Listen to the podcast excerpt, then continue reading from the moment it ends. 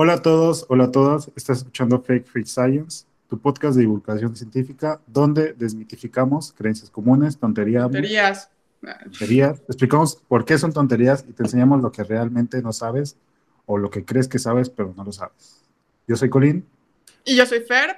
Y con nosotros está Chick, que en directo posiciona a nosotros, estudió química y odia la física, pero nos une nuestro tedio común por la físico-química y es una buena amiga. Hola a todos. Hoy en nuestro segundo capítulo vamos a estar hablando sobre los microondas. ¿Por qué los microondas, Colín? ¿Qué mitos has escuchado al respecto? Un tema que nos ha estado pidiendo la, audiencia, que, nos fue muy bien. ¿De dos personas?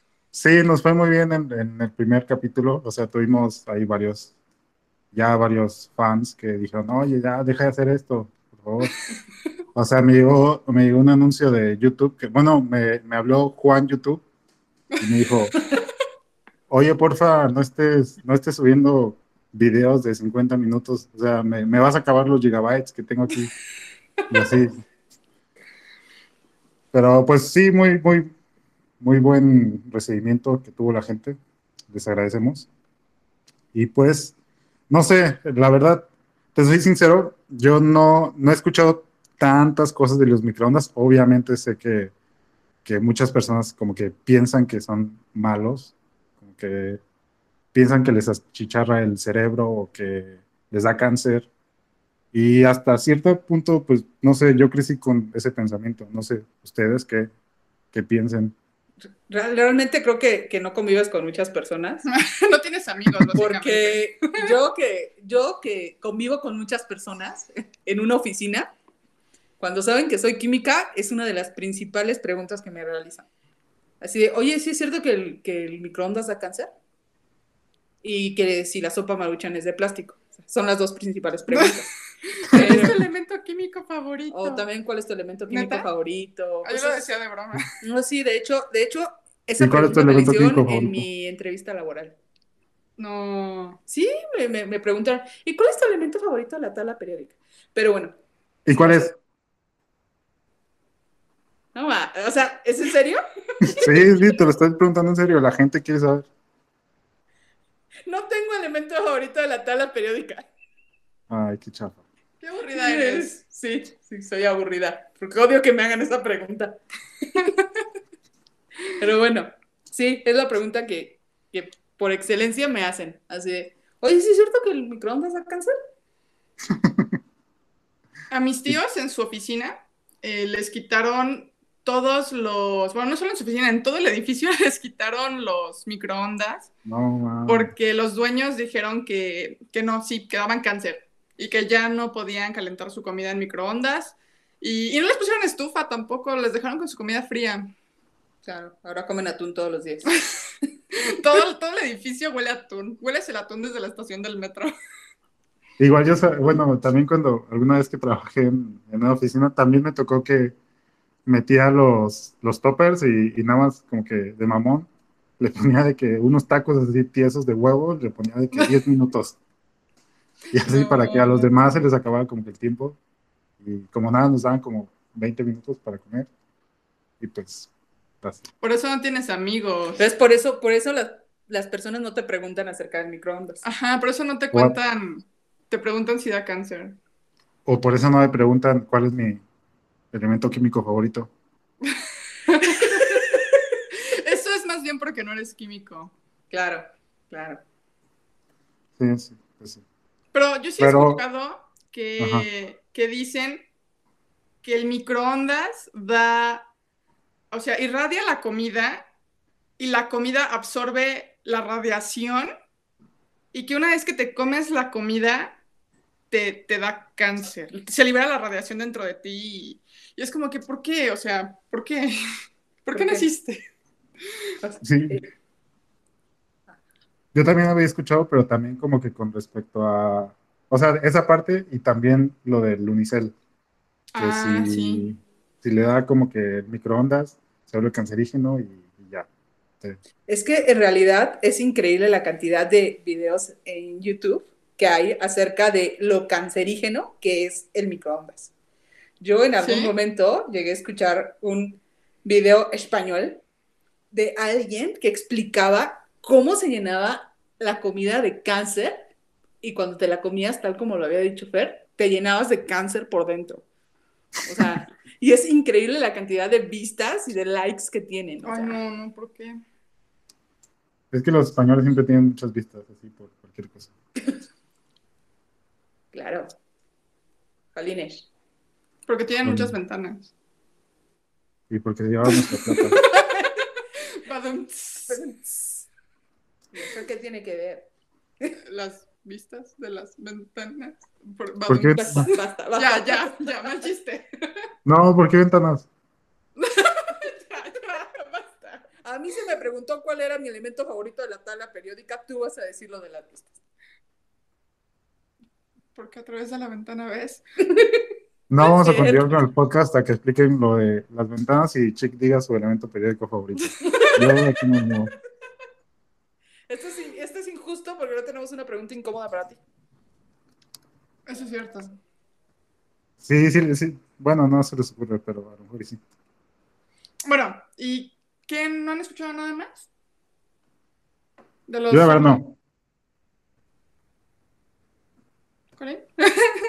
No, pero bueno, o sea, si, si no han escuchado nada más, yo creo que ya fue mucho choro. Es hora de ponernos las batas científicas, ¿no? Y los lentes. Obvio. Yo tengo una duda. ¿Los Ah. físicos Dime. para qué se ponen los lentes? O sea, Porque, eh, qué ¿les va buena a duda. traer un tornillo en el ojo?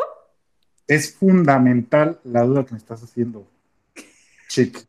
Es fundamental y qué bueno que lo preguntes. Fíjate, para los físicos, eh, como trabajamos muchas veces con láseres que tienen cierta frecuencia, cierta longitud de onda, entonces, por ejemplo, si tu láser tiene una longitud de onda en rojo, es, es algo muy general, o sea, que está cerca del rojo, no me acuerdo cuál cuántos nanómetros son, pero si tienes un láser rojo y tú te pones unos, este, unas gafas, este, por ejemplo, amarillas, ya esa parte como del rojo ya no te, si te llegara a dar como que los ojos ya no te da tan potente. Mira, mira. Son buenas prácticas de laboratorio. Son buenas prácticas de laboratorio. También nos cortamos las uñas y nos las Sí. desmaquillamos. Pero la bajó chido. La La bajó bajó chido, chido. el Y físico. estudiamos carreras que se importan. Exacto. Básicamente. Ah, que no sirve nada más para decir cuál es tu elemento químico favorito. Pero bueno. Entonces ya nos habíamos puesto las batas y los lentes. Sí, ya, los lentes Ah, para, para que nos digan los láseres.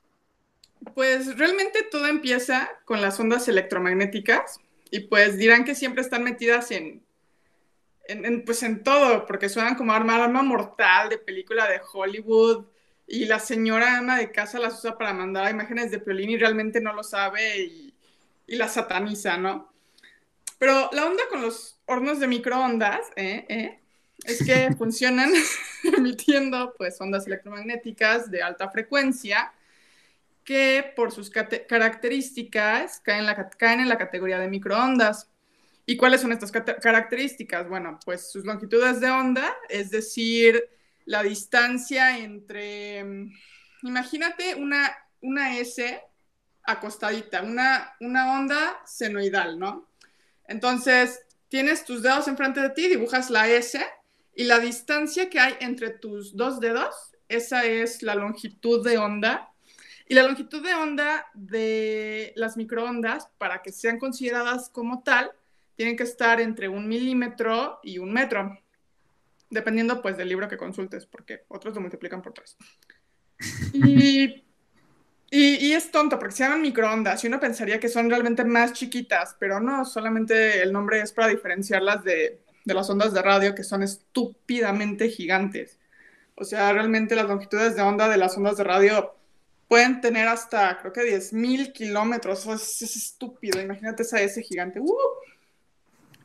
Y bueno, las ondas electromagnéticas en los microondas tienen frecuencias que están entre 2.4 y 2.5 gigahertz.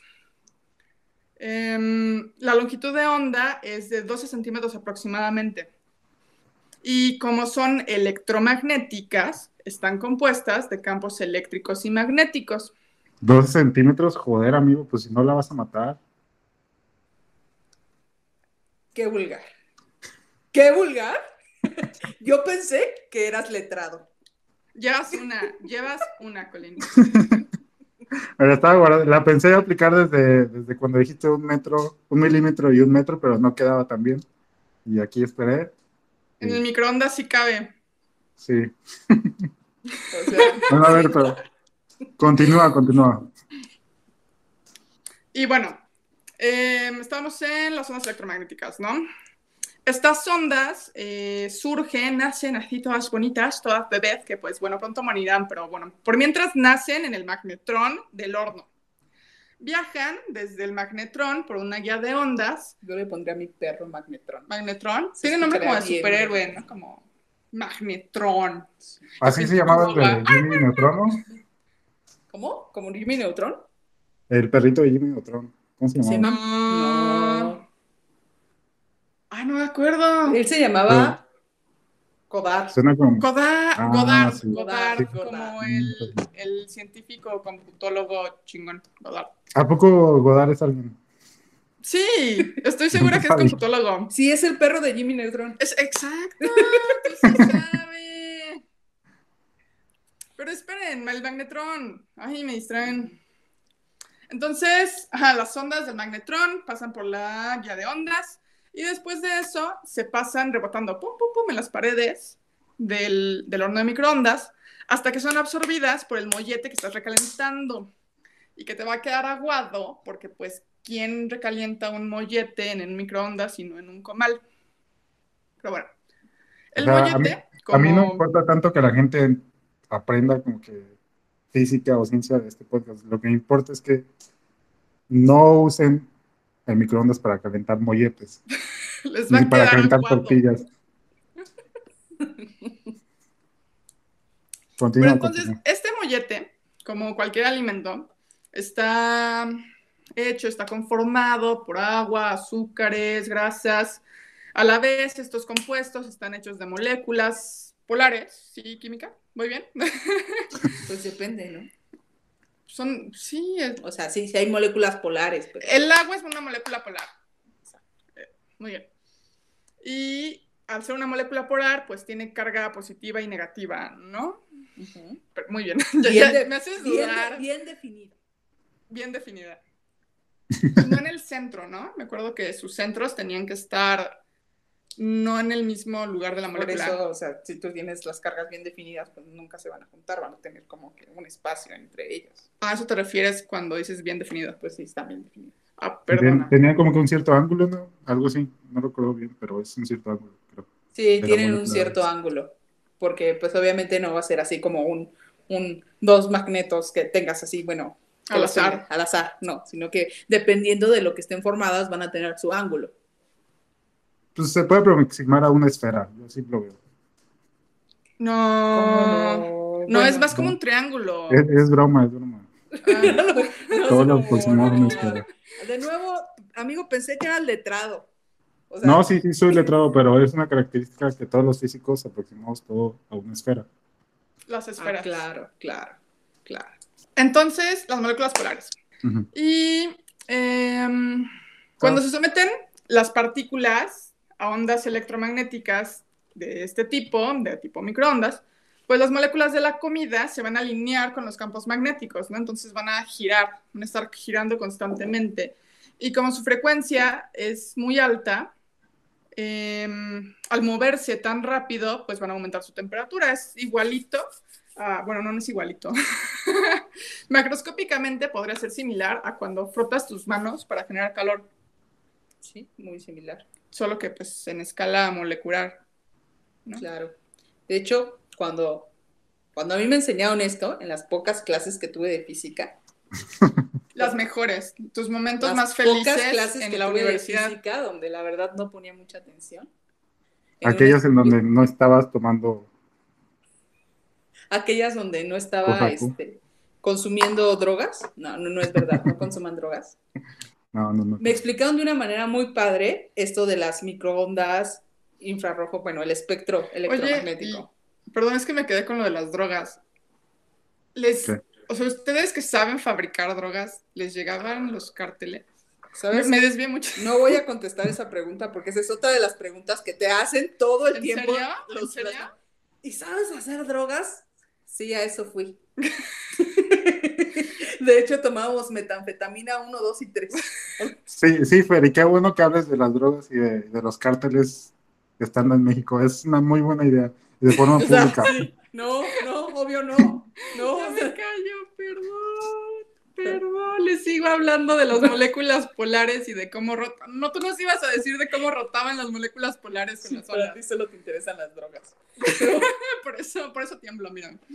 Entonces, precisamente, como me lo explicaron de una manera muy fácil y de una forma en la que todo el mundo lo puede entender, es que las, bueno, las microondas lo que van a hacer es que las moléculas de agua, cuando rotan de un lado a otro, se van a van a realizar una fricción con otras moléculas de agua, porque va a haber muchas, no va a haber solo una, y esto permite que se caliente. Ah. Esto pasa con todo lo que tiene agua, que, es, que son las cosas muy polares. Si ustedes meten un plástico, si meten el unicel, lo que va a pasar es que no es que en sí el plástico se deshaga por las microondas, se deshace por el calor emitido por lo que estamos calentando. Eso es lo que hace que se degrade no en sí las microondas, porque eso no tiene nada de agua. Claro, sí, casi toda la comida tiene agua, eso está hecha de agua. Sí, pero el plástico que metes no tiene agua. Ah, sí, no. Y, sí, no. Justamente esto que comentan del agua es muy, muy, muy importante. Por esto el, papel del mollete que metes aguado a, calentar es mm, súper fundamental, porque tiene que haber algo dentro del microondas absorbiendo esas microondas. O sea, realmente no puedo recalcar la importancia que tiene el mollete o tu tecito de limón o las palomitas o lo que metas al horno, porque siempre que uses el horno tiene que haber algo dentro de él para calentar, o sea, en serio. O sea, estoy, estoy segura que la advertencia viene en las instrucciones de los hornos. ¿Quién lee las instrucciones? Yo leo las instrucciones. Tengo una obsesión con las instrucciones. Me molesta la gente que no lee las instrucciones. Y le encanta utilizarlas para hacer trampa en los juegos de mesa. Siempre. ¿En serio? Sí, siempre. Yo cuando he jugado juegos de mesa con ella. Cuando he jugado juegos de mesa con ella de que jugamos, no sé, nos alocamos y jugamos Turista Mundial y oh. uno, este, operando o algo así. O sea, como que. No, qué horror. Claro. Cosas así muy, muy underground. Este, siempre, siempre tiene así al lado la, las instrucciones del juego. Un Terraforming Mars, por favor. No, no, era uno, me acuerdo. Era el uno que, era, que se sumergía en el agua. Decía, güey, no, está, esto está súper padre. Es que podemos utilizarlo así y yo gano, güey. esto está súper padre. Es que hay una regla del uno que dice que el que tiene más cartas gano y yo gano, güey. Por favor, no, basta. Sí, lo peor es que la condenada tiene razón porque uno no lee las instrucciones. Es que no leen las instrucciones. Porque no sabemos inglés. Vienen en español Mira, y en que yo fui a escuela pública donde me enseñaron pollito chicken, gallina gen, lápiz pencil y pluma pen. Pero bueno, ya, sigue, explicando ya. Ok, luego. Ya ni sé en qué estaba. Estaba en que. Ah, en que la gente que. sí, es que esa gente me molesta. Pero bueno, o sea, realmente el, papel del mollete es súper importante. O sea, si no hay nada que absorba las ondas, algún componente del horno las va a absorber. Y si esto ocurre por un tiempo prolongado, es decir, si prendes tu horno vacío y lo dejas funcionando 30 minutos porque se te fueron dos ceros de más y querías poner 30 segundos, pues el pobre, el pobre señor platito de vidrio se va a sobrecalentar. Y en teoría se pueden derretir, o sea, no lo sé, no lo he intentado, tal vez valdría la pena llevarlo a la no sé, Rick, parece falso. ¿Parece falso? Eh, lo que sí, he visto es que se rompan. O sea, sí he visto platos de los de vidrio, de cristal. ¿Qué, es? ¿Vidrio? Vidrio. Vidrio de microondas de los que rotan, rotos por el calor excesivo. Es que eso tiene mucho sentido, pero porque un sólido va a tener una algo que se llama raya, que es como se va a romper. Sí. Entonces no puedes esperar que se derrita, no es un cubo de hielo. O sea, para que se derrita tendrías que tener condiciones tanto de presión como de temperatura aptas. Si no... A ver, yo estaba investigando y leí que en teoría se puede derretir. En teoría. En teoría el comunismo funciona.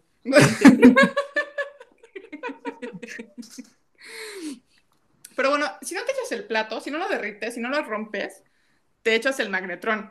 Y si no te echas el magnetrón, pues puedes realmente incendiar el horno. Sobre todo... Ahorita que estás diciendo lo del magnetrón, una vez yo vi un video con mi papá sobre qué pasa si pones los dedos en un magnetrón cargado. No, ¿por qué hacen eso? Pero en realidad no eran dedos, eran salchichas. Ah. Y las salchichas se cocían bien cañón. Sí, no manches. Bueno, perdón, solamente quería compartir. O sea, muy cerca del magnetrón. No, en el magnetrón. O sea, ponían dos salchichas, las agarraban y las ponían en dos palitos y ya acababan de sacar el magnetrón y ponían las dos salchichas ahí ah, conectadas al magnetron y se cocían por completo, o sea, sí, incluso se quemaban. Ay, ¿por qué hacen eso? Diversión. Y ahorita la, la, señora ama de casa... ¿Cómo? Ahorita la señora ama de casa toda temerosa ya de acercarse a, Va, va, a soñar con él, va a tener Juan, que se lo lleven, Juan. Sáquenlo, Juan. Bueno, pues si no te echas el magnetrón, o sea, el riesgo de fuego realmente es, es real, ¿no? ¿Y qué pasa si además tu horno está sucio, si dejas las salpicaduras de mole, si el chicharrón en salsa verde te explotó y nunca lo limpiaste, o sea, esas partículas se van a supercalentar y son inflamables y esa posibilidad de fuego es todavía más real, o sea, puedes incendiar tu horno, de verdad. Y si no lo incendias, pues ya mínimo lo, lo amuelas, lo echas a perder. Pero podemos regresar al escenario feliz en donde leímos todas las instrucciones, sabemos cómo operar adecuadamente nuestro horno, no pegarlo a la pared para que no se sobrecaliente, limpiarlo, meter el mollete. No que no, el mollete. O sea, primero das la indicación de que no se mete y después dices que sí. Metes el mollete. Sí, me gustan los molletes. Eso de meter el mollete, ¿metes el mollete? ¿Me metes el mollete al horno? A ver, mira, si te meten o no el mollete. Dijeron que tenías una vulgaridad permitida. Yo ya hice la mía, Colin ya hizo la suya. Pues, ¿qué vulgares son? Los dos. Ay, no, y lo que es. pues bueno, o sea, iba a, a comentarles cómo se calentaba el resto de la, de la, comida, sobre todo un mollete que tiene un volumen eh, venga, importante, no es una tortilla la que estás calentando, o sea, las microondas no, no van a atravesarlo por completo, van a penetrar alrededor de un centímetro de la superficie del mollete. Entonces, tal vez tú te preguntes, ¿cómo se calienta el resto del mollete? Pues con el calor que se generó en ese primer centímetro, el que se genera en el quesito, en los frijolitos. Y pues ya por, por conducción, el calor se extiende al centro del pan, que ya está aguado. Y entonces por eso cuando recalientas tu sopa es, conveniente que le pongas pausa al microondas, la puedes dar una agitadita y ya después la sigues calentando. Entonces, en resumen... ¿Tienes pues este, consejos de, de Fer para, para personas jodidas en cocinando en microondas? Yo me acuerdo cuando era niña, mi mamá tenía dentro de sus enciclopedias de cocina, porque ven que antes vendían las enciclopedias puerta a puerta. porque todos teníamos enciclopedias de cocina. Era lo que te digo, justamente estaba pensando así de, yo no, yo no tenía enciclopedia de, yo compraba monografías. Yo también compraba monografías. Pero yo no tenía enciclopedia de cocina. ¿Tú, Colin? No, tampoco. Pues mi mamá sí. Ay, no, ya, ya, ya sentí feo. Está bien, está bien, está bien. Tenías enciclopedia de cocina. Pero bueno, en las enciclopedias, en la parte de caviar, pues, pues no, no, se te quemaba. ¿no? O sea, Jaime venía y nos cocinaba, pero siempre nos platicaba antes de servir. Estaba al lado de mi enciclopedia mundial, al lado de mi enciclopedia de Disney.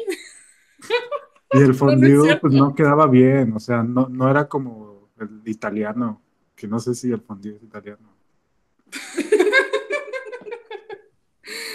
O sea, pero que nos cuente, o sea. Ay, el caso, el caso es que había un tomo uno de, o sea, un libro específico dedicado exclusivamente a la cocina, recetas de cocina preparadas en horno de microondas. O sea, me sorprendió un buen, me acuerdo de eso. Es un recuerdo que tengo. Grato. Grato. No me veas así. no me veas así. Pero ya, ya, ya. O sea, Pero bueno, sí funciona en microondas, básicamente. Este. Fin.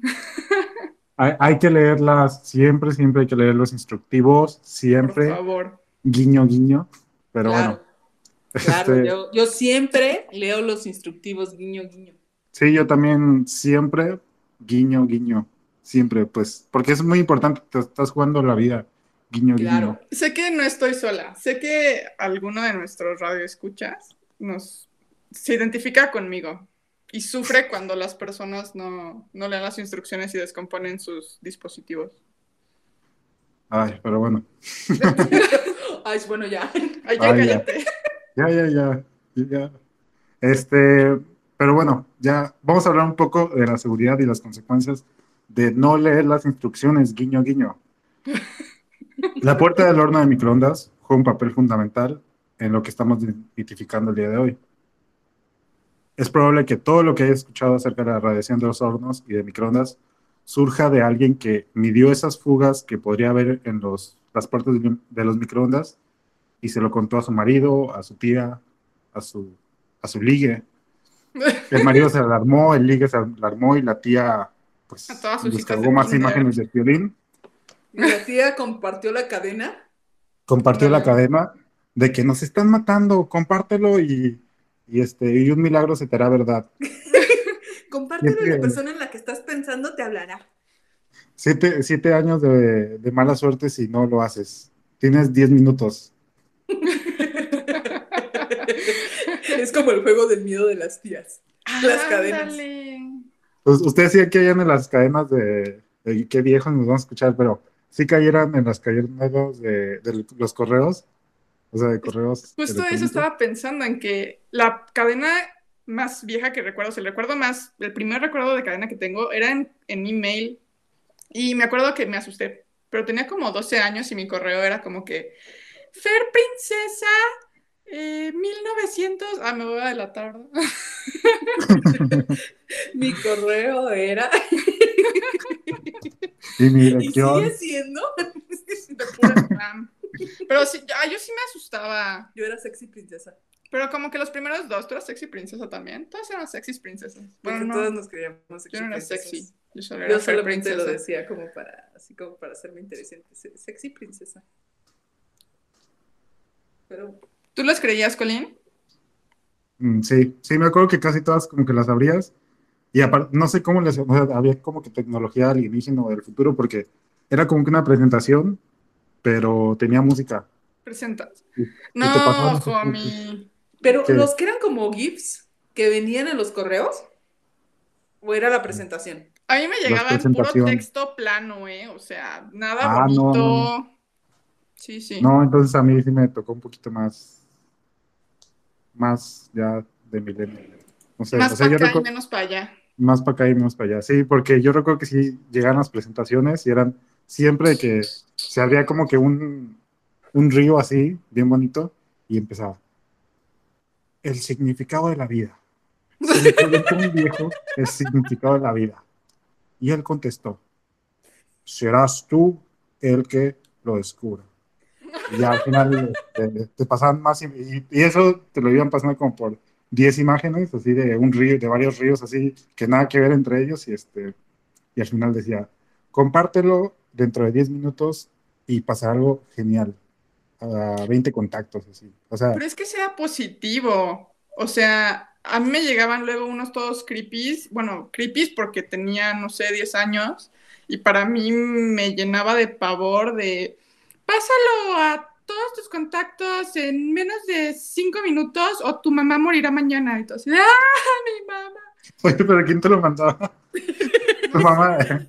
Era Isis arroba Mis compañeros de clase. Uy, pues, Mi Spam. compañero Juan Gortari. Sí, seguro era Juan Gortari, sí.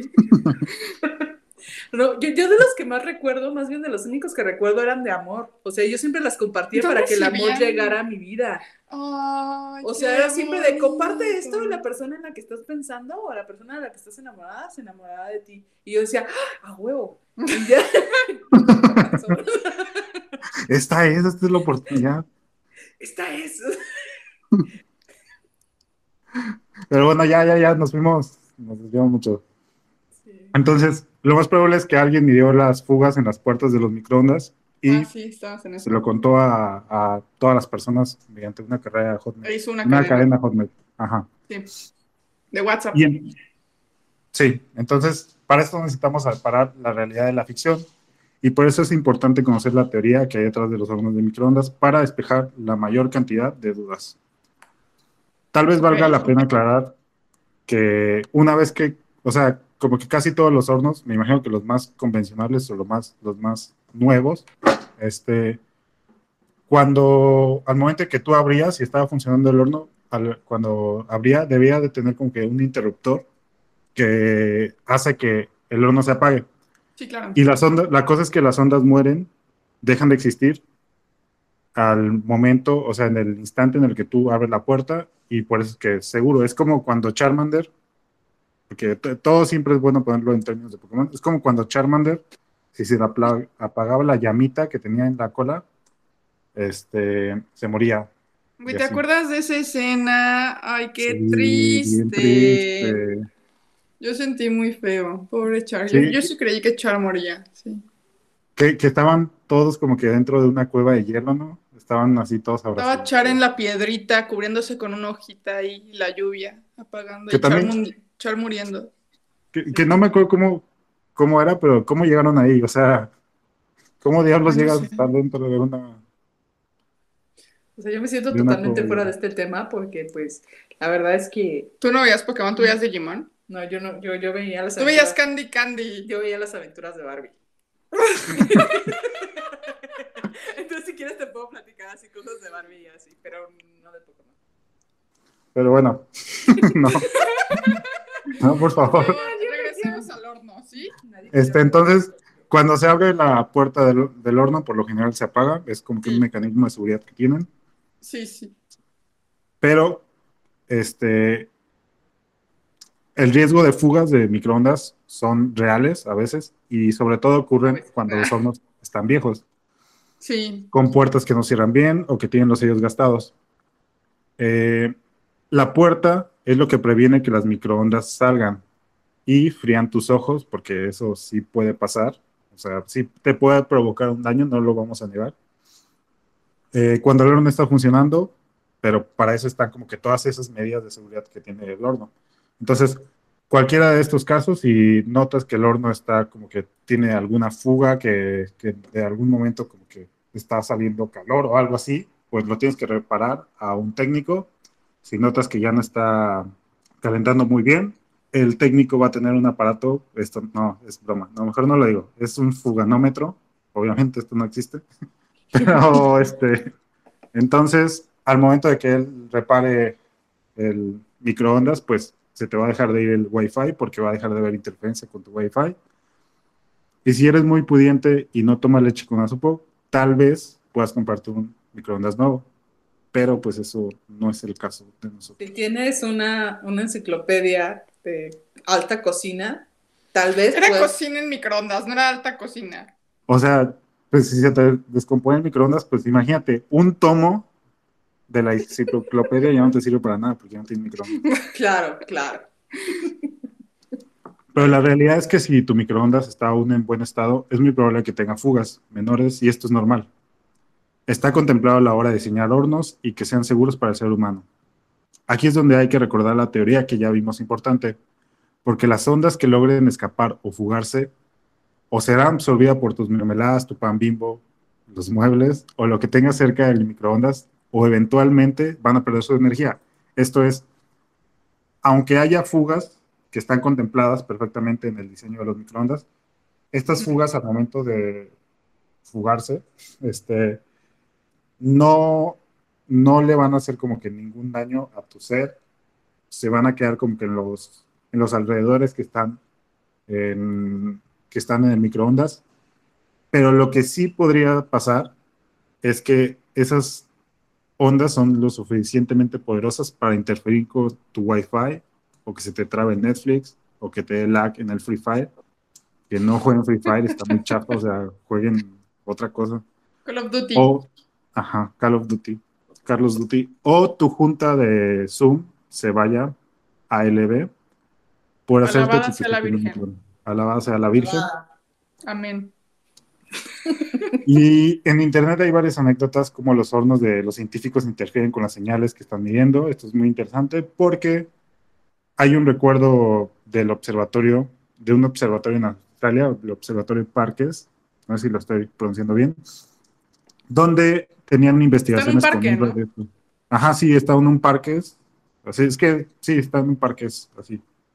Están en varios parques, no en solo uno, porque es- por eso es observatorio Parques. Mm, Es- Y el Este- horno de microondas estaba en medio para que todos pudieran, como en las Sí. oficinas. Sí, sí, sí, a estaba- en la más, fuente tenían- del parque, en la fuente Sí, en la principal. fuente del parque. Entonces, ahí tenían una investigación, o tenían investigaciones con radiotelescopios gigantes y notaron un ruido extraño en sus señales hasta que se dieron cuenta que había un güey impaciente que no esperaba el tiempo para que su maruchan estuviera lista, no estaba contemplando que, o sea, no se estaba contemplando que esas ondas podrían afectar al telescopio y a las mediciones, y pues lo estaban afectando. Entonces, realmente no es peligroso para nosotros, ya que por seguridad de los hornos se corta la energía del magnetrón cuando se abre la puerta, que es lo único que sí podría ser peligroso. Pero un observatorio con un eh, equipo sensible sí te jode los experimentos.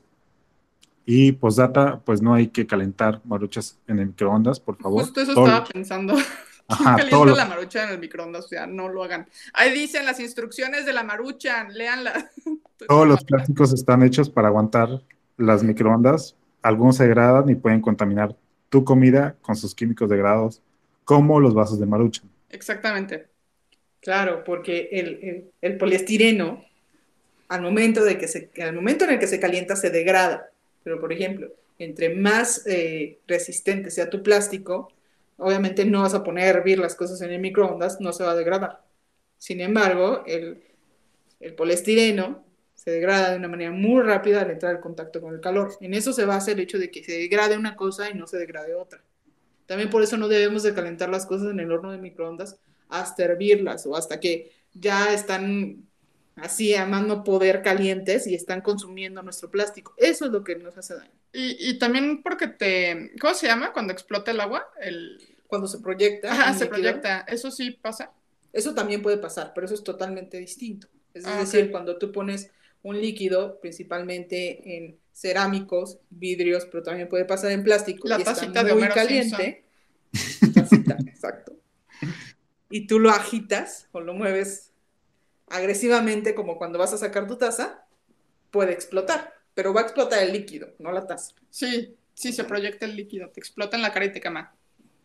Sí, no, no, no creo que haya tanta cantidad en una taza como para que te queme, te puede quemar la mano, pero no la cara. Ah, bueno. ¿Qué Oye, y. ¿Cómo?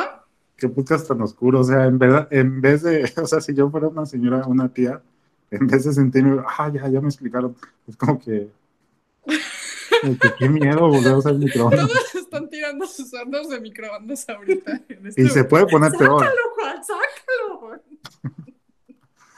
No, pero creo que esto Es es, sentido común. pero esto es bueno. O sea, por ejemplo, yo solo he tenido, yo solo he explicado a mis papás, a mis compañeros de trabajo que son un poco mayores, que no les va a explotar la taza per se, la taza. Pero tú sea, trabajas con doctores, o sea, el doctor llega y te pregunta. pero no todos son doctores, o sea, Ah, también hay de otras licenciaturas, las cuales no voy a mencionar para Administración.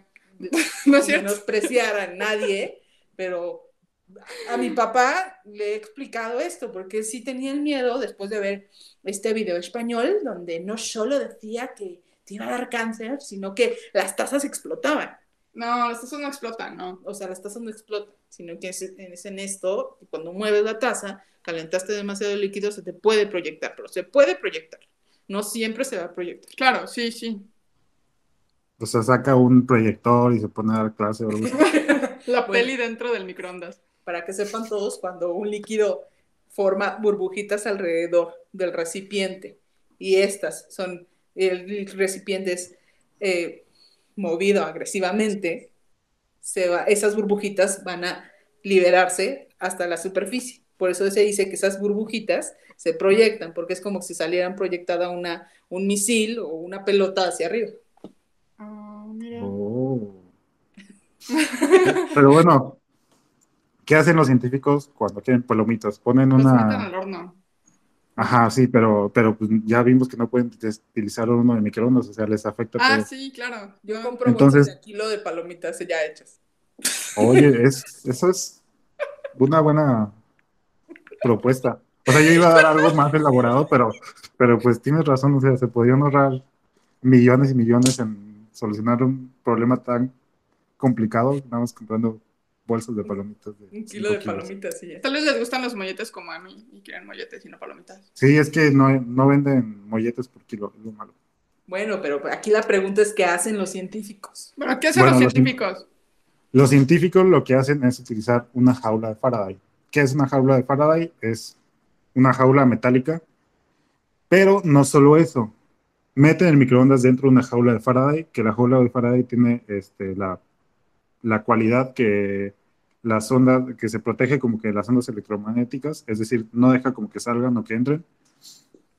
Entonces, mete el horno de microondas dentro de una jaula de Faraday y eso lo meten dentro de otra jaula de Faraday Güey. y de es- preferencia también en un cuarto aislado, o sea, eso todo eso está como que en un cuarto aislado, que también es una jaula de Faraday. Esa es la madre de los Inceptions, oye. Sí. O sea que Sí. en tu, en tu casa, o sea, pretendes tener un cuarto solamente para tu microondas. No en tu casa, en tu observatorio Parks. Bueno, en tu laboratorio. Yo soy científica.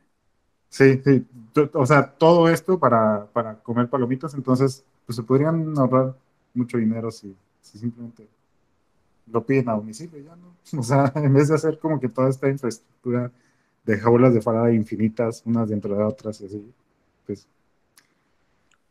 Pero bueno, ¿quién soy yo? Pues sí, ¿no? O sea, que, que- yo, yo la verdad sí prefiero comprarlas o tener un, un microondas en buen estado, ¿no? Claro. Que no lo arregle tu papá tres veces.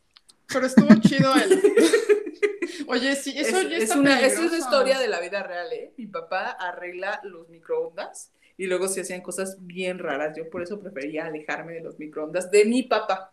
O sea, no cualquier microondas, sino cuando un microondas ya es alterado, ahí sí se vuelve peligroso, como Sí. todo lo que ustedes han dicho. Pues a mí me Pero- gustó el, la, el Inception de las jaulas de Faraday. Sí, está chido. Este, pues el mito cobra sentido y tendría cierta validez. O sea, todo el mito de que los microondas son malos. Sí, como ya lo dijimos, si el microondas funcionara sin la puerta Claro. y fueras como que un, una Idiota. persona no muy agraciada en tus cualidades intelectuales. Ay, Y entonces, fue. O- fue Colín o- y yo así. o sea, un pendejo. Entonces, si, si tu microondas no tiene puerta y te paras enfrente de él, pues sí te podría hacer cosas. ¿Qué cosas? Estas son las siguientes. Además de freír muchos electrónicos, o sea, todos los electrónicos que tuvieras como que en tu cocina se podrían echar a perder. Sí, seguro. Eh, definitivamente pasarías un mal rato, básicamente porque las microondas, a la potencia del microondas que tiene, que son como mil watts, te empezarían a cocinar los ojos, es decir, sí, los ojos como si fueran, o sea, como es carne, entonces te, se empezaría como que a cocinar, a cocer. Los órganos, este, porque estos son órganos que no tienen tanta protección, sería como que lo primero que te pasaría como si fueran claras de huevos, empiezan a ser transparentes y terminan, empiezan como transparentes y terminan blancos y opacos. Ahora, si las ondas estuvieran como que más en dirección a tu parte de los intestinos, en la parte baja de tu cuerpo, este, bueno, si estaban como que tus intestinos, eh, pues habría como que se achicharrarían y habría como que dolorosas adherencias intestinales. Ahora, si fuera como que en la parte baja del cuerpo y si eres hombre, pues huevitos cocidos con cápsula. Vaya hijos. Y el sistema nervioso también sufría daño, puede que incluso irreversible. Todos los tejidos sin tanta irrigación sanguínea, que son, serían los más afectados, debido a que la sangre ah, pues, como que te ayudaría un poquito a disipar el calor, pero pues los este, órganos que no tuvieran tanta como que flujo de sangre, pues serían como que los más afectados. ¿Sabes Después de escuchar como mil maneras de morir. O sea, sí, eh, dando esa explicación de mil maneras el Brian Brian no sintió que era necesaria la puerta de su microondas. Pero, eso, no, eso no es lo malo. O sea, empezaron a coser. Si sigues vivo, pues ya tienes que ir empezando a, a, buscar un epitafio fregón porque pues no quieres que tu tía te lo escriba. Va a grabar un piolín ahí en la tumba, oye. Pero lo bueno de todo, oye, un, un piolín, pero con una gorra así, de Nueva York. Bien malote el piolín. Este, pero lo bueno es que el daño producido por el horno jamás sería cancerígeno. ¿Eso es bueno? Eso es lo bueno. Güey, que, me acabas de tranquilizar. Sí, tranquiliza mucho después de, toda esta muerte y sufrimiento que acabo de dar, pues no sería cancerígeno, es lo bueno. En serio, esto no está funcionando. O sea, todas las personas que nos están escuchando, las tres personas que nos están ya tiraron sus hornos, o sea. Manera de morir 999. Muerte por, horno. muerte por microondas. muerte por mollete. O sea, muerte por mollete. Entonces, pues habría necrosis y amputaciones y quemaduras y que vienen directamente del calor del microondas, calor que produce las microondas. O sea, no me da cáncer, pero me cocino. Sí, no te da cáncer, pero te cocinas como, como si fueras un mollete. Como un pollito en rosticero. Como un pollito en rosticero, justamente. Así y el, pero no te daría cáncer porque es imposible debido a que el tipo de radiación del horno es no ionizante. Esto es que las ondas del microondas, las ondas electromagnéticas del microondas, no tienen la energía suficiente como para arrancar electrones de las moléculas.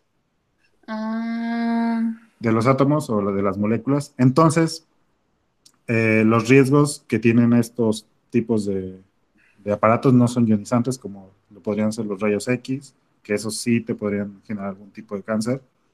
Este, y otros. rayos ultravioleta. Rayos ultravioleta. Gamma. Pero, pero yo creo que hay algo que, que sí hay que resaltar. aquí. Gamma, ¿no?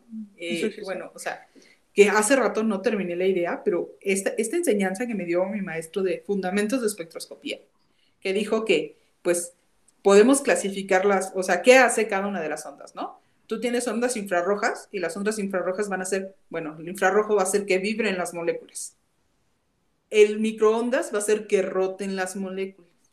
Ya cuando tú hablas de rayos X, estás hablando que las, los electrones van a moverse de, un, de uno a otro estado energético, es decir, van a saltar y van a ser así como chispitas que se van a ver con ciertos aparatos y por eso podemos sacar eh, pues estas imágenes de nuestros huesos. Sin embargo, también hay que desmetificar un poquito esto de que los rayos X dan cáncer. Le va a dar cáncer a un radiólogo, que va a estar ahí cada día de su vida durante seis años. Si usted, señora, señor, se va a hacer una radiografía cada año, no les va a pasar esto, claro. Entonces, los que sí nos pueden dar cáncer, sí o sí, son los rayos gamma, los rayos eh, beta y gamma, pero sí, como, como dicen aquí, no, los microondas no nos van a dar cáncer, tal vez los infrarrojos tampoco nos den cáncer, pero, y los rayos X tampoco nos van a dar cáncer, a no ser que estemos expuestos durante muchísimo tiempo. Entonces, pues, en resumen, limpia el horno. Por favor. No lo prendas vacío no jodas la puerta ni los sellos de goma, o sea, no uses la puerta como columpio, no la agarres.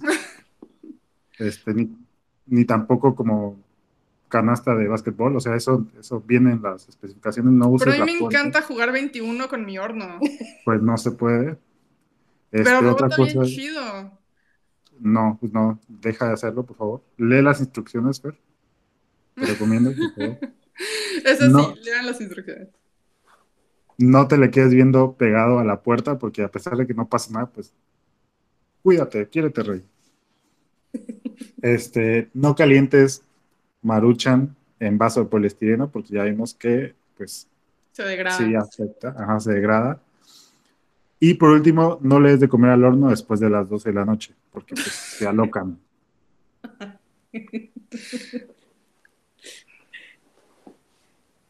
Pero bueno, este, ese fue como que el, tema principal, el horno. No me tranquilizó tanto nuestra explicación, la verdad. No, estuvo, estuvo de la ALB, de la B. Sí. A ver, ¿cómo podemos hacer esto más, más friendly, más... Es que yo diría que nos basamos demasiado en lo malo de los microondas. O sea, es, que, es que yo creo que podríamos, bueno, podríamos explicar el funcionamiento de los microondas sin hablar tanto de lo malo de los microondas. Es que no están hablando de lo malo de los microondas, maldita. O sea, solamente que se escucha mal. Pues sí, se escucha mal, se escucha muy mal. Pero yo creo que al final podemos hacer un resumen tranquilizando. Así de, ahora que ya sabes todo lo malo acerca de los microondas, sabes qué no debes hacer y sabes qué no te hace daño. ¿no? Entonces, utilizar de manera doméstica un microondas que no compraste en el mercado negro no te va a hacer daño. ¿Quién compra en el mercado negro un microondas? Yo. te cambio un microondas por esta droga que hice en la escuela. Mira, no voy a tocar esos temas. Fueron momentos oscuros en mi vida. bueno, si compras un horno de microondas debidamente que funcione adecuadamente, lo utilizas como debe de ser, no te va a causar ningún daño. Claro, sí. Y si lo pones en donde... Si lo cuidas, si la puerta está bien, si los sellos no están gastados, si, si sella bien. Claro, y no pienses que esto va a pasar en seis meses. Los hornos de microondas tardan en descomponerse o en hacer este tipo de, daños en aproximadamente, ¿qué les gusta? ¿10 años? O, ¿sabes qué? Se acaba de ocurrir, o sea, como el microondas es una jaula de Faraday per se, o sea, realmente si tienes sospechas, un experimento rapidito es que desconectes el, el horno de microondas, metas tu celular, cierres la puerta y te intentes marcar como es una jaula de Faraday, si está bien sellada, no debe de entrar la llamada. Entonces, sí, sí, están de acuerdo, ¿no? O sea.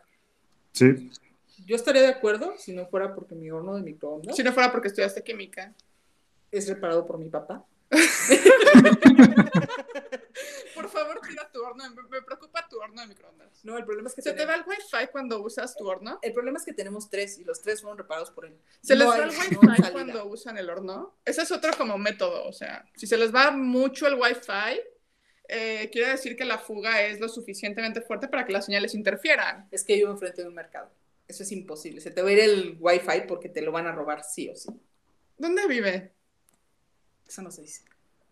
Ok. en el mercado negro donde cambias tu horno por claro.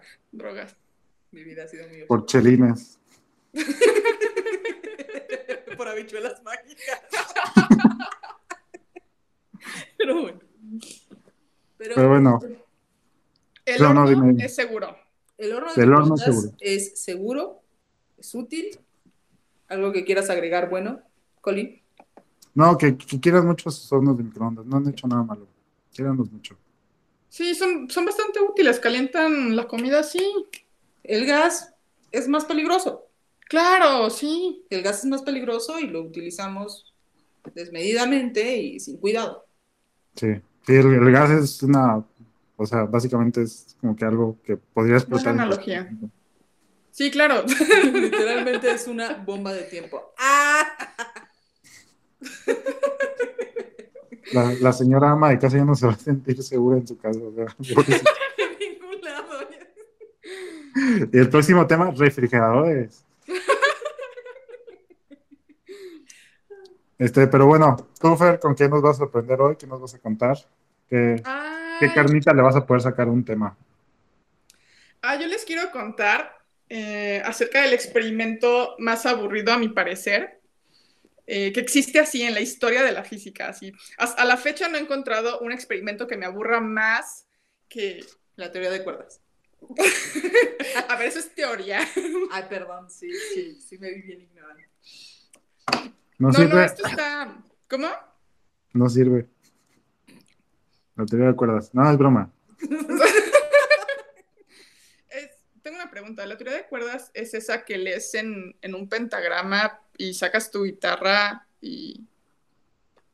Sí, sí, sí. Sí, son... ¿Sí? que viene así como que numeritos, que es donde Rasgueas y... Ajá, sí. Como corcheas, unas bolitas pintadas de negro. Ajá, exacto. ¿Esa es la teoría de cuerdas? Sí, es esa, esa. ¿Funciona también con violines? Ay, ya, qué mm, estúpida. No lo han demostrado todavía. bueno, o sea, ya les voy a compartir mi experimento, el que yo considero más aburrido. No deja de ser, no es que, es que, es que creo que ni siquiera es interesante. O sea, tal vez sí. Bueno, ahorita me comentan qué opinan. Pero bueno, ¿han oído hablar del experimento de la gota de brea? Ay, no, está de hueva. o sea, ¿eso es un sí y está de hueva o un...? No, creo, que sí, creo que sí he escuchado. Pero a ver, dime, no, creo, no sé si es... No, no he escuchado. Bueno, les cuento. El experimento de la gota de brea es un experimento que mide el, flujo, el, el flujo de una determinada cantidad de brea a lo largo del tiempo, que es la brea. Eh, la brea es un fluido estúpidamente viscoso, que es residuo de una destilación a altas temperaturas de alquitrán, petróleo, chapopote. O sea, imagínense una masa de baba como un slime negro denso, muy viscoso, tan viscoso que podría pasar por un, solo, un sólido y que de hecho tú agarras un martillo y lo puedes quebrar y, y pues se quiebra. Fer 2020. Pues, puedes quebrar y se puedes Quebrar y se quiebra. Sí, claro. Y, y bueno, este, este men, el profesor Thomas Parnell, eh, ve la brea y dice, wow, voy a hacer algo muy fregón con esto. Entonces Tom dice, mira, tengo este material, bien simpático, ¿no? Parece un sólido, pero pues, es más complejo que un sólido y ahora les voy a explicar, ¿no? Y, quiero que todo el mundo lo sepa. Entonces Tom agarra esta brea, este destilado, de destilado, de destilado de restos de dinosaurio, y la calienta y la pone en un embudo, en un embudo que tiene la boca tapada. Entonces, em, espera a que la brea se asiente. Pero imagínense la viscosidad que tiene que tener, porque tardó tres años en asentarse en el embudo. Esto demuestra una cosa. Demuestra una cosa. Que en esos tiempos de verdad no tenía nada que hacer. ¿En qué tiempos? En los tiempos en los que hicieron esto. O sea, ¿quién se pone tres años de su vida a ver cómo la gota de brea baja? Pues. Sí, no, no tenía mucho que hacer. Bueno, para que sepan, esos tiempos eran 1930. En 1927 fue cuando ah. puso la brea, para empezar. No, pues ya había cosas chidas que hacer, según yo. O sea, no tan padres, pero. Jugar matatena. No, 1900, bueno, no sé. El chapopote se masticaba, no se ponían embudos. Ay, tu cara. Mi mamá dice que mi abuelo eh, iba a las playas y, agarraba el chapopote y lo masticaba. Claro, y la gente jugaba con mercurio. Bueno, sí. Y los niños chupaban plomo. Sí, sí. Bueno, mi abuelo trabajaba en, no sé, creo que arreglando trenes, no sé. En, fin. Catador de chapopote. Catador profesional de chapopote. Tenía una receta en una enciclopedia, de hecho. Este se pega más chido. que, era, un tomo de la enciclopedia, era de puras recetas con chapopote. Exactamente, a eso iba, me leíste la mente. Pero bueno, el caso es que la brea que puso en el embudo tardó tres años en asentarse, o sea, no sé si estaba esperando a que la última burbuja de aire saliera, qué sé yo, pero después de tres años ya Tom corta el cuello del embudo y pues deja al fluido pues fluir, ¿no? Esto. ¿Qué hacen los fluidos? Que fluyen, fluyen, fluyen. Y así, pues Tom prueba su punto, ¿no? Entonces eh, pone el embudo en un soporte, eh, lo coloca justo encima de un vaso de precipitado pequeño para que el vaso de precipitado pueda pues recibir este fluido. Y lo cubre con un domo de cristal para que pues lo puedan ver. Em, ocho años después cayó la primera gota. Ocho años tardó en formarse y en caer. ¿Y qué quería probar? No tengo idea. ¿Que, era un fluido? No sé. Disculpa, ¿de qué era maestro? ¿Qué había estudiado? no sé, no tengo idea. ¿Era, ¿Que era físico? era químico. Ah, no, un, invento, un, un, experimento muy interesante, sin duda, que, que nos demuestra las propiedades fundamentales de la materia. No, sí está bien de hueva. No, todavía no falta, o sea, la hueva aumenta, es, es exponencial. Pero bueno, el caso es que cae la primera gota ocho años después y Tom no la vio porque estaba durmiendo, pues, mientras cayó. Entonces Tom esperó y esperó y pacientemente se forma la segunda gota y antes de que cayera muere, como unos meses antes. le dijo, no puedo con esto, te dejo. se fue por un químico, ¿no? Porque Tom quería ver gotas. Eso explicaba por qué lo dejó la esposa. Básicamente. Y, bueno, Tom muere, ¿no? Su sucesor es el profesor John Mainstone, John. Y, él tuvo la fortuna de, vivir eh, hasta que la tecnología le permitió ponerle cámaras a la brea, porque él quería ver una gota caer. Y en noviembre del 2002, del 2002, del 2000, perdón, eh, ya con la cámara grabando, justo en el momento en que va a caer la octava gota, estamos en el 2000, o sea, 70 años después del, de que rompen el embudo. Va a caer la octava gota, o sea, piensen en la viscosidad de esa cosa. Em, hubo una falla eléctrica, la cámara no grabó el momento, y pues John se puso muy triste. Y se empieza a formar la novena gota ya a estas alturas, John ya llevaba más de 50 años cuidando el experimento y otra vez, cuando la novena gota va a caer, o sea, meses después cayó, John murió después de su muerte. Los dos eran físicos. ah, ¿que ya lo checaste? ¿Por eso estás tan segura? Sí. Es que no entiendo el hecho de dedicar su vida a eso yo creo que tal vez, o sea, tenía muchas otra, otras actividades más interesantes que, ver una gota de brea Si ustedes buscan esto, está el señor muy orgulloso al lado de su gota de brea. Está orgulloso al lado Pues claro que está orgulloso. La gota de brea le dio un Ig Nobel, un premio Guinness. ¿Tú qué tienes? Él tiene un Ig Nobel. O sea, ¿se, ¿se, ganó un premio Nobel por hacer eso? No, un Ig Nobel, que es este el premio de broma de los Nobel, ah. los premios que se burlan.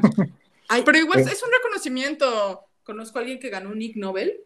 Bueno, no lo conozco, obviamente. ¿no? pero, sé de alguien que ganó un Ig Nobel por hacer, bueno, hacer diamantes de tequila. Eso es muy interesante. La gota de verano es interesante. los dos ganaron un Ig Nobel. Ajá, y él era químico. Oye, pero ¿qué es un Ig Nobel? No sabía que existían. O sea, son premios broma. O sea, burlándose de cosas estúpidas de la ciencia. Así como conoces la cereza de oro. No, ¿qué se llama Raspberry. Ah, los premios Raspberry, ¿verdad? No, o sea, ¿dónde has vivido todo este tiempo? No, no sé. Es la peor actuación, se le da un. Son ah, los Óscares, pero es la burla a los Óscares. Sí, sí, sí. Ah, y, y, los actores van orgullosos, algunos, no todos, algunos sí se ofenden, pero pues qué poco humor.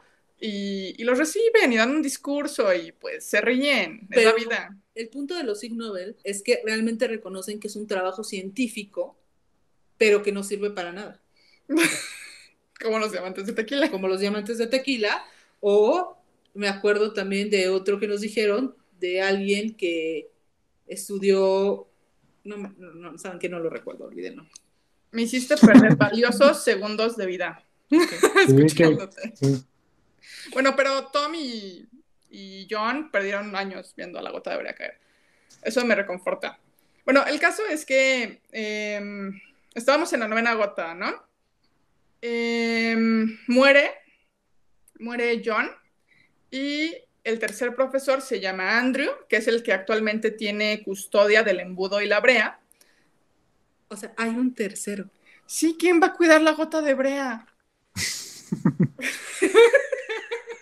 Alguien tiene que cuidarla.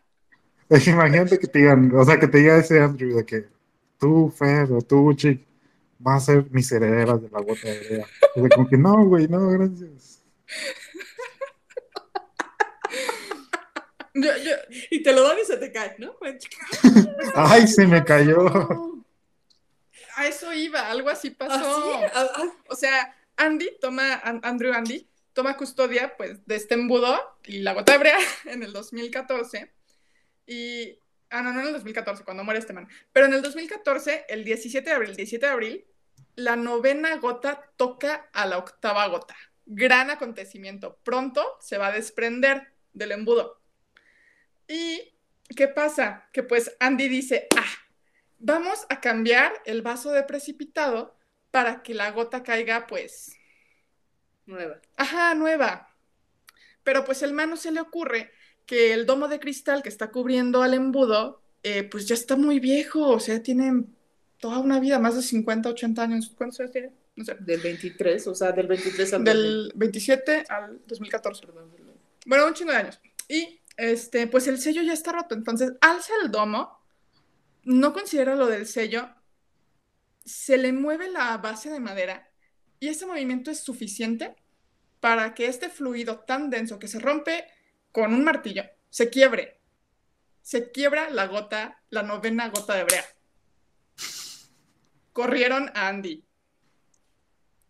No, no yo también lo hubiera corrido, le hubiera dicho, no, no jodas. Se te dio una tarea. Una. Cuidar la, gota, de, brea. No tenías que hacer nada. No, pero está bien que se le haya... O sea, yo digo que está bien, como que yo como universidad, si le diera fondos a Andy, es como que, ay, qué bueno, ya, ya no te voy a dar más dinero. O sea, ya no bastante dinero. para, tu, para tu gota de brea. No, es broma, no lo corrieron. Pero el caso es que la gota no cayó naturalmente, ya es la novena gota y nadie ha visto a la gota de brea caer. O sea, hay otras universidades replicando el experimento, tal vez con diferentes viscosidades, no tan viscosas, que sí están grabadas. Pero la gota de brea, la original, la que tiene el récord Guinness, eh, nadie la ha visto caer. Y ya en el 27, en el 2027 de este año se hacen 100 años. ¿Sabes? Yo sé de alguien que pudo haber cuidado esa gota de brea toda la vida y es mi abuelo, que nació en el 21. Si él hubiera, se le hubiera ocurrido la gota de brea a sus seis años. Exacto. Yo sé. no vale nada. Tiene un Guinness.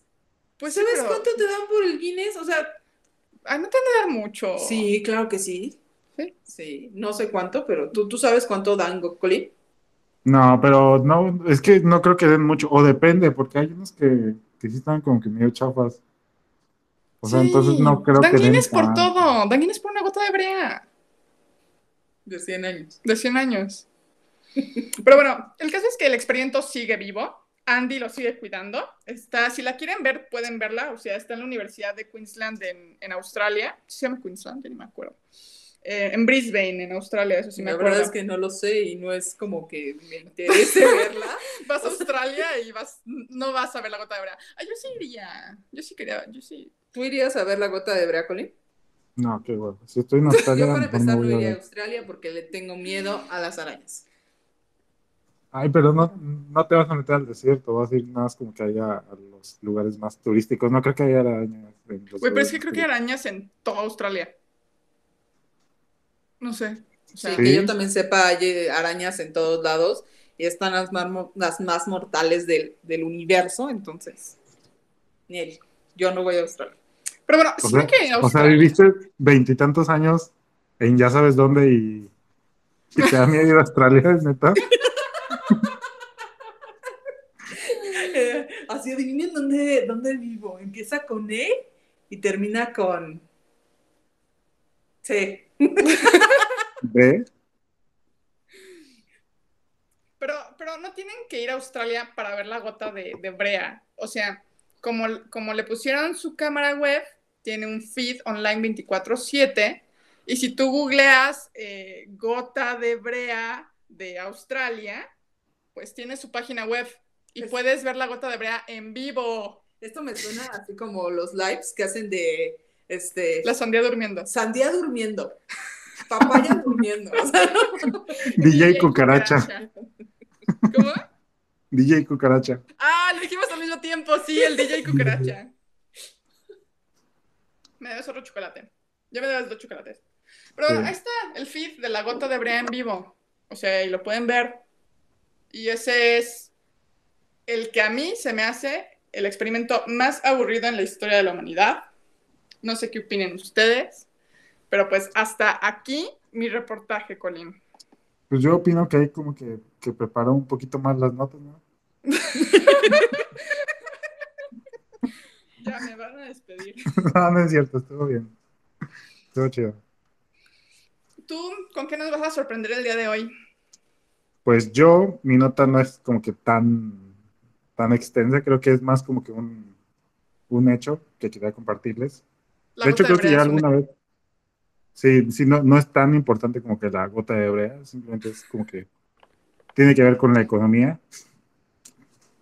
Porque, a ver, para ustedes, como que, ¿qué ha sido el, el invento, uno de los inventos más importantes? Como, bueno, no, no inventos, descubrimientos de ¿Qué ha hecho el, ser humano? ¿El juego? O sea, descubrimientos, el fuego. Inventos, el fuego. La rueda. Ok. ¿No? Ok, ¿y tú, Chick? Sí, te fuiste bien atrás. Yo estaba pensando así de este, el internet. no, ¿El sí, internet? claro. Sí. O sea, inventos para mí, el internet eh, es, es, uno de los inventos más importantes. De, descubrimientos. Descubrimientos, bueno, descubrimientos, este, pues. Eh, ¿Esos? Ajá. Es que, es que cuando dices el fuego y la rueda, te escuchas así como tan aburrida. Aju, guaji. Ah, no, no, ¿verdad? Sí, o sea, el fuego, la rueda. Oh. No, o sea, no, no, no sé, no sé, la verdad, no sé. Bueno, ok. Pues resulta que eh, me metí a investigar. Bueno, era algo que ya, yo ya sabía como que más o menos, pero me metí a investigar los porcentajes bien, bien. Resulta que está todo esto de la mecánica cuántica, que lo único, o sea... ¿De la qué? De la mecánica cuántica. Ah, mecánica, va. Que como que la percepción que tiene la gente, la mayoría de la gente, es como que estos eh, documentales donde sale Michio Kaku y a veces sale el otro señor, este, Neil deGrasse Tyson, así, y empiezan a hablar y, no, la mecánica cuántica puede estar en un estado y el gato de Schrödinger y todo eso. O sea, pues cosas así. Y este, pero te lo planteo, o sea, yo siento, yo desde que como que veía esos documentales, yo pensaba que los plantean como que de forma como que inalcanzable o algo así, pero la realidad es otra, o sea, la realidad es que la mecánica cuántica este, se, se descubrió. Sí, se, sí, está en todo y se, se descubrió, se empezó a trabajar con ella desde los inicios del siglo XX, entonces ya tenemos básicamente como que 100 años trabajando en ella y ya han salido muchas aplicaciones. O sea, ya claro. no, es como, no es como que, ay, es lo que va a revolucionar el futuro. No, o sea, ya lo revolucionó. Ya, ya pasó. O sea, va, va a continuar, pero ya pasó. O sea, ya hubo una revolución. Entonces, eh, había un dato muy interesante, bueno, me pareció muy importante o muy interesante, que el Producto Interno Bruto, o sea, que como que qué porcentaje del Producto Interno Bruto está este, está vinculado a la mecánica cuántica y en general a la física. ¿Del Entonces, por ejemplo, nacional?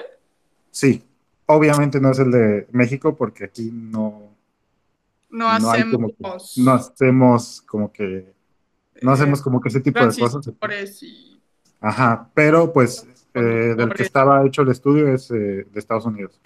Ok. Entonces, este, el Producto Interno Bruto eh, directamente producido por la mecánica cuántica y por varias aplicaciones de la física está estimado de alrededor de 12.6% del Producto Interno Bruto de Estados Unidos.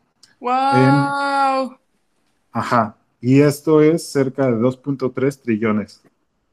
Este, mm, nos podemos dar cuenta como que la mecánica cuántica estaría con que muchas aplicaciones, o sea, por ejemplo, básicamente toda la electrónica, los transistores, este, es mecánica cuántica. ¿Qué otra cosa son? Los láseres, que los láseres este, se ocupan para este, manejar la información, manejar el Internet, que se utilizan este, fibras Las telecomunicaciones. las telecomunicaciones son este, basadas en mecánica cuántica.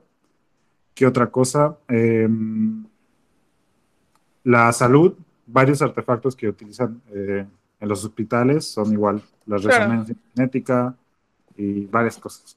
Entonces, de esto este, forma como el 12.6%. Ahora, esto es directamente el 12.6%.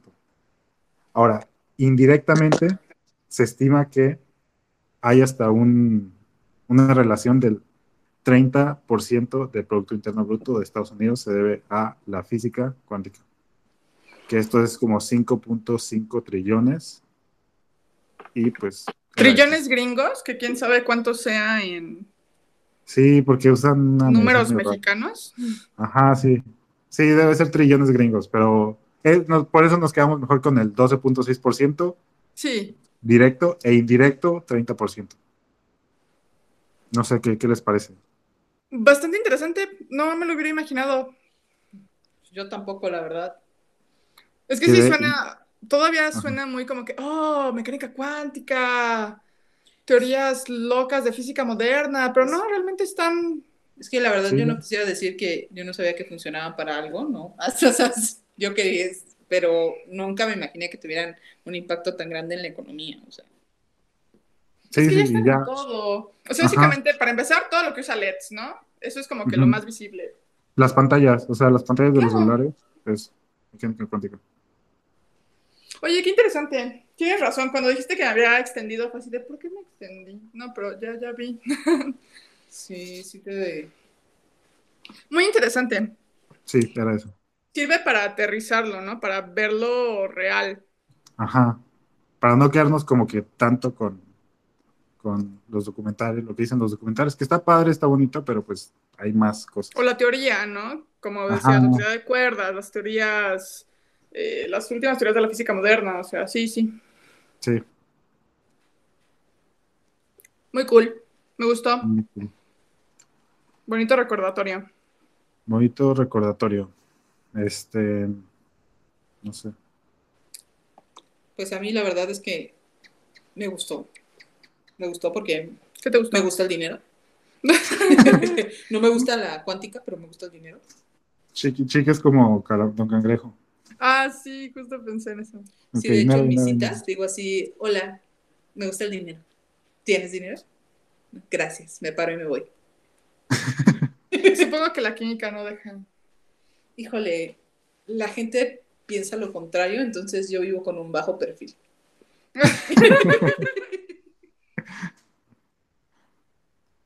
Pero bueno, entonces recapitulemos.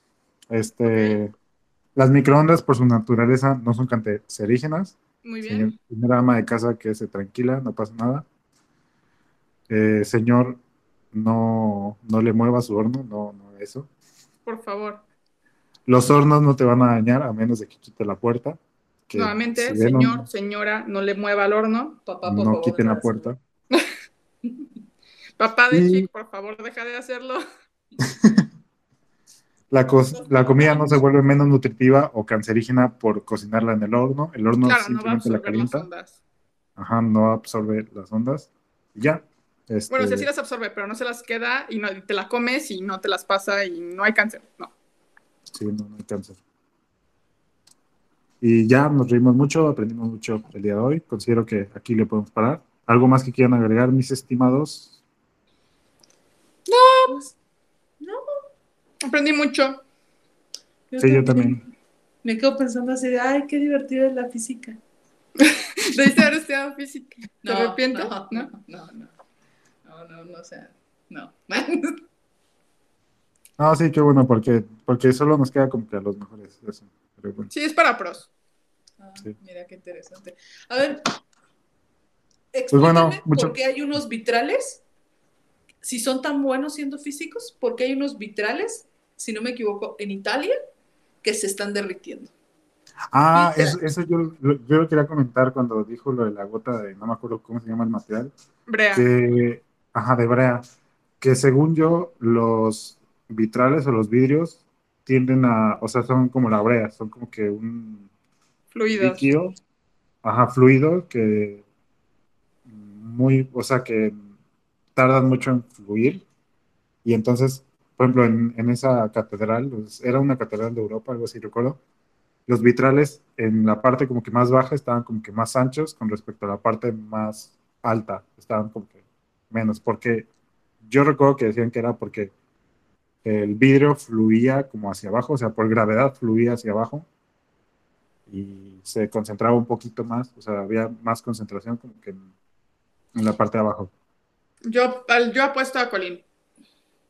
Híjole. Todo yo- mi dinero con Colin. Creo que, que me pusieron ese artículo en mi examen de inglés para titularme y quedé ¿Por qué muy impresionada.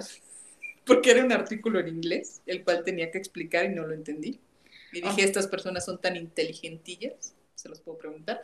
Pero en el artículo decían que no encontraban una explicación, dado que los vidrios hechos de sílice no son estáticos, no, no, no, no, no fluyen de esta manera. Es decir, al ser sólidos, están estáticos y necesitarían una cantidad de calor enorme que pudiera hacer que se movieran.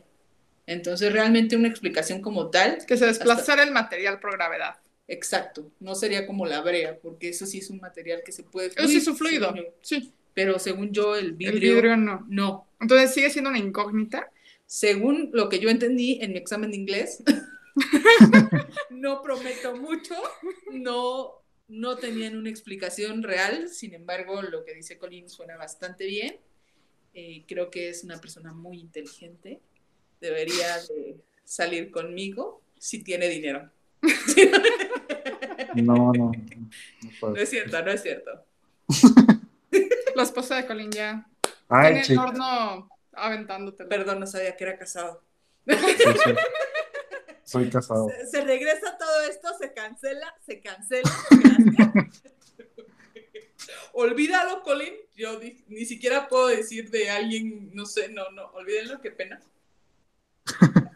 Gracias por Pues bueno, muchas gracias. eh, Ya, nos vamos. Ah, no es cierto, es broma. Este, este, despídanse. Ya nos apagaron la Bueno, luz. pues, No, ya sí, muchas gracias. Te recordamos que puedes escucharnos en Spotify, en Apple Podcast, en YouTube. Y pues nos vemos la próxima semana. pues muchas gracias. Muchas gracias. Adiós. Adiós. Adiós.